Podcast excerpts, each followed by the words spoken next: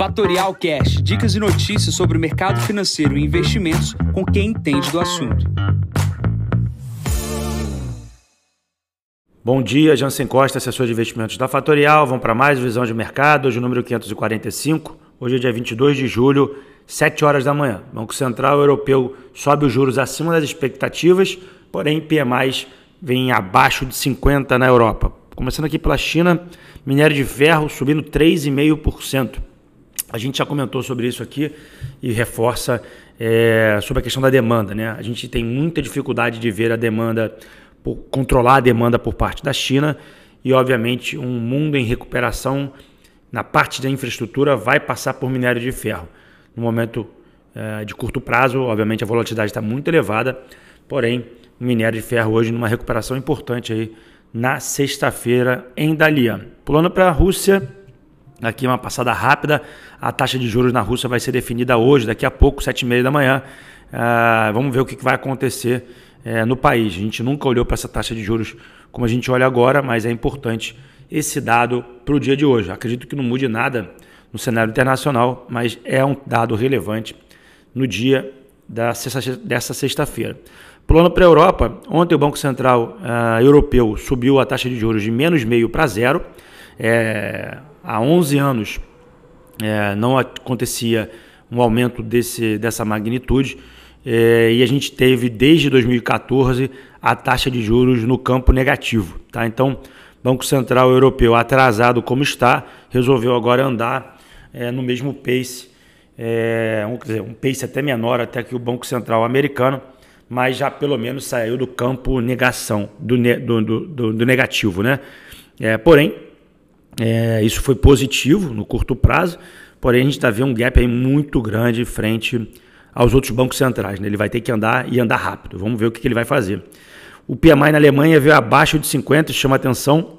Quando a gente fala sobre o PMI, os 50 pontos são a diferença entre contracionismo e expansionismo. Se veio 49, é sinal de alerta. Olhando para é, Inglaterra, saiu dados de vendas do varejo até menos ruim do que esperado, né? Caiu 0,1%. As bolsas aqui na Europa, nesse momento, sobem. Pouco, mas sobem, tá?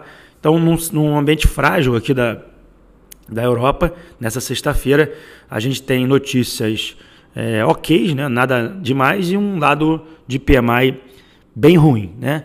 É, no caso aqui da questão do gás, que a gente falou essa semana, há um processo de é, religamento da, da Gazprom com relação a Europa, porém, o medo permanece. Né? É, fornecimento de gás pode ser cortado a qualquer momento. A relação dólar-euro, é, que chegou a bater abaixo de 1, 1 a relação, né? 0,99, está 1,1, 1,2 aqui uh, nesse final dessa semana. Tá? Obviamente, quanto mais rápido o Banco Central Europeu subir os juros, menor será o diferencial de taxa e, por consequência, a gente vai ter uma apreciação do euro. Obviamente, o euro perdeu espaço desde o 1,20 até 1 e é uma boa desvalorização. Pulando para os Estados Unidos, a gente teve ontem resultados corporativos sendo divulgados. As plataformas digitais, Snapchat e empresas do setor de mídias sociais desabam, né? ou seja, os resultados vieram muito abaixo das expectativas. Porém, eu chamo a atenção aqui para o M&A da Amazon. Né? A Amazon comprou uma empresa chamada One Medical, né? É, dentro de um cenário bastante desafiador a Amazon expandindo as suas operações agora para o setor uh, de medicina. Né? É, obviamente é um, é um, é processo de, de testagem, né? Um, uma, uma startup, que eu diria, entre aspas, desse setor, mas é uma expansão, a área de M&A da Amazon não está parada frente aos desafios de curto prazo. E chama atenção também ontem do resultado de American Airlines, surpreendeu aí no curto prazo. Pulando para o Brasil, é, não tem nenhuma grande notícia no dia de hoje, apenas a, a, produção de petróleo por parte da Petrobras que caiu. E aí eu vou pegar esse espaço aqui para falar um minutinho do que eu tenho visto nas conversas com os clientes. Né? Basicamente, a gente tem visto um ano bastante difícil aqui na alocação de capitais é, por parte dos brasileiros que querem risco, né? os clientes que são conservadores e deixaram o seu dinheiro conservador no CDI é, têm se beneficiado esse ano, porém a gente precisa entender que o cenário mudou muito rápido e ninguém estava no CDI no ano passado, porque o CDI estava em 4% no acumulado. Ninguém queria. Né? E o ano passado, ninguém queria também a classe de multimercados, dados que não estavam performando. Então, os melhores produtos que performam esse ano são os produtos que no ano passado não performavam. Né? E, por consequência, também, os piores produtos deste ano são aqueles que melhores performaram no ano passado. Então, se você tomou a decisão de mudar a carteira em dezembro, janeiro, você tomou a pior decisão para o início do ano. Então, o que eu quero deixar claro aqui nessa, nessa pequena explanação? Tem que ser, é, tem que alocar capital é, não olhando para o cenário de curto prazo, e sim para o cenário de risco que a gente quer. Também, esse ano, a gente tem as correlações, que é como que andam os mercados, é, muito próximas a um, ou seja, Bolsa Americana caiu, é, o dólar subiu, mas mesmo assim você perdeu dinheiro alocando dinheiro lá fora porque o dólar caiu no curto prazo de 5,70 para 5,40, apesar do dólar estar subindo agora para 5,50 novamente. É, então é importante entender qual é o grau de risco que a gente quer antes de sair alocando capital para tentar ganhar dinheiro.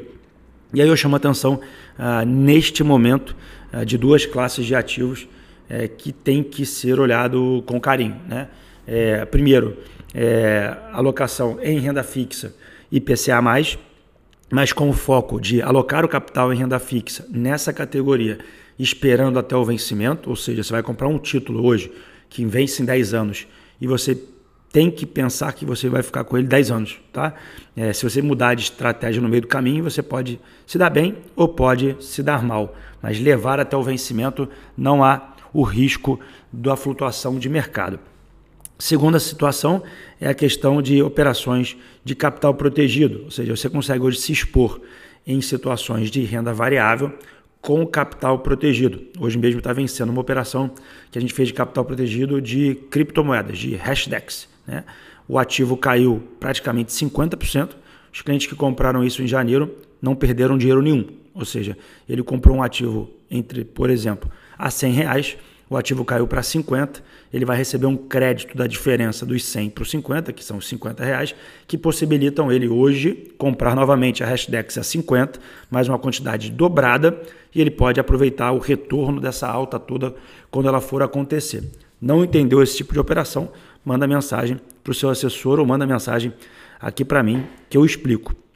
E para adicionar aqui a categoria é, de fundos imobiliários, que faz uh, um apanhado ali de dívidas imobiliárias ou, obviamente, é, ativos uh, de tijolos, é, os principais ativos que são de tijolos, shoppings, galpões, lajes corporativas, todos estão abaixo do seu valor patrimonial, ou seja, vale, valem mais do que estão uh, cotados em bolsa.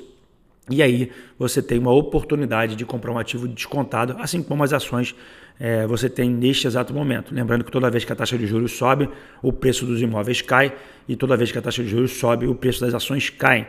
É, e uma categoria que também se beneficia e está abaixo do valor patrimonial são alguns fundos de papel, fundos de renda fixa. E aí destaco uh, o VCRI 11, o JP 11, que são dois fundos que estão abaixo do seu valor patrimonial. Bom, era isso que eu queria dizer aqui na parte de Brasil, na agenda de hoje. Sete e meia da manhã tem o dado da taxa de juros na, na, na Rússia e às dez e meia da manhã sai o PMI americano. Nesse momento, o S&P 3.990 pontos. Lá vai o S&P tocar e próximo aos 4 mil pontos. Lembrando que o S&P bateu 3.800 recentemente. O VIX voltou para casa dos 25, quase 26. O barril do tipo Brent 103 dólares e 15, cai 0,76. O título de 10 anos, que chegou a bater quase 3,10, está 2,82, cai 3% hoje. E o Bitcoin, que chegou a bater 19 mil dólares, hoje está 23.500 dólares. Tá? Ativos se recuperando aqui uh, no mercado internacional de risco. Bom, vou ficando por aqui, desejando a todos uma ótima sexta-feira. Encontro vocês na segunda para mais um podcast da Fatorial. Bom dia a todos, ótimos negócios. Tchau, tchau. E esse foi mais um Fatorial Cash. Para mais novidades e dicas sobre o mercado financeiro e investimentos, siga a Fatorial no Instagram, @fatorialinvest. Para conteúdos exclusivos, entre no nosso Telegram, Fatorial News Informa. Para saber mais sobre a Fatorial, visite o nosso site fatorialinvest.com.br.